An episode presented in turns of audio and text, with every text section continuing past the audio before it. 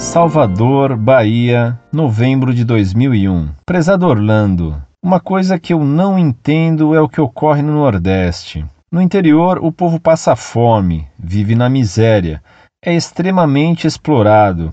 Aí então rezam muito, fazem procissão aos santos, têm uma religiosidade grande e nada. Passa ano e o sertão continua ao Deus dará. E pergunto: cadê os santos que intercedem? Cadê a chuva que tanto pedem?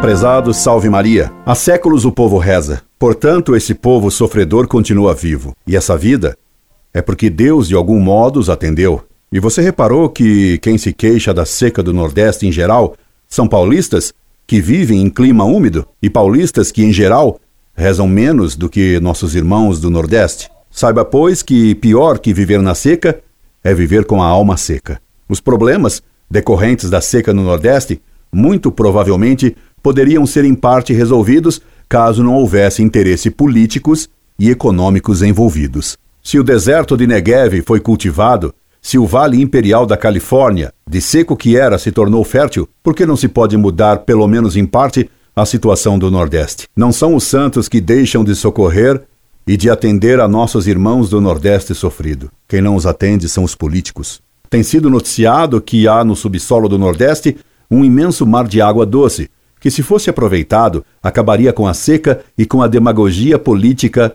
que a explora. Rezemos a Santo Antônio e a São Francisco que permita a nossos políticos descobrir, no mais profundo solo nordestino, esse mar de água doce e redentora, e no mais fundo de suas consciências, o apelo à honestidade e o ódio à demagogia.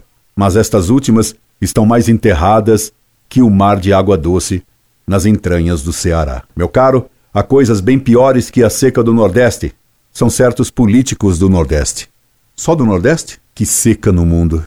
Incorde Jesus Semper, Orlando Fedeli.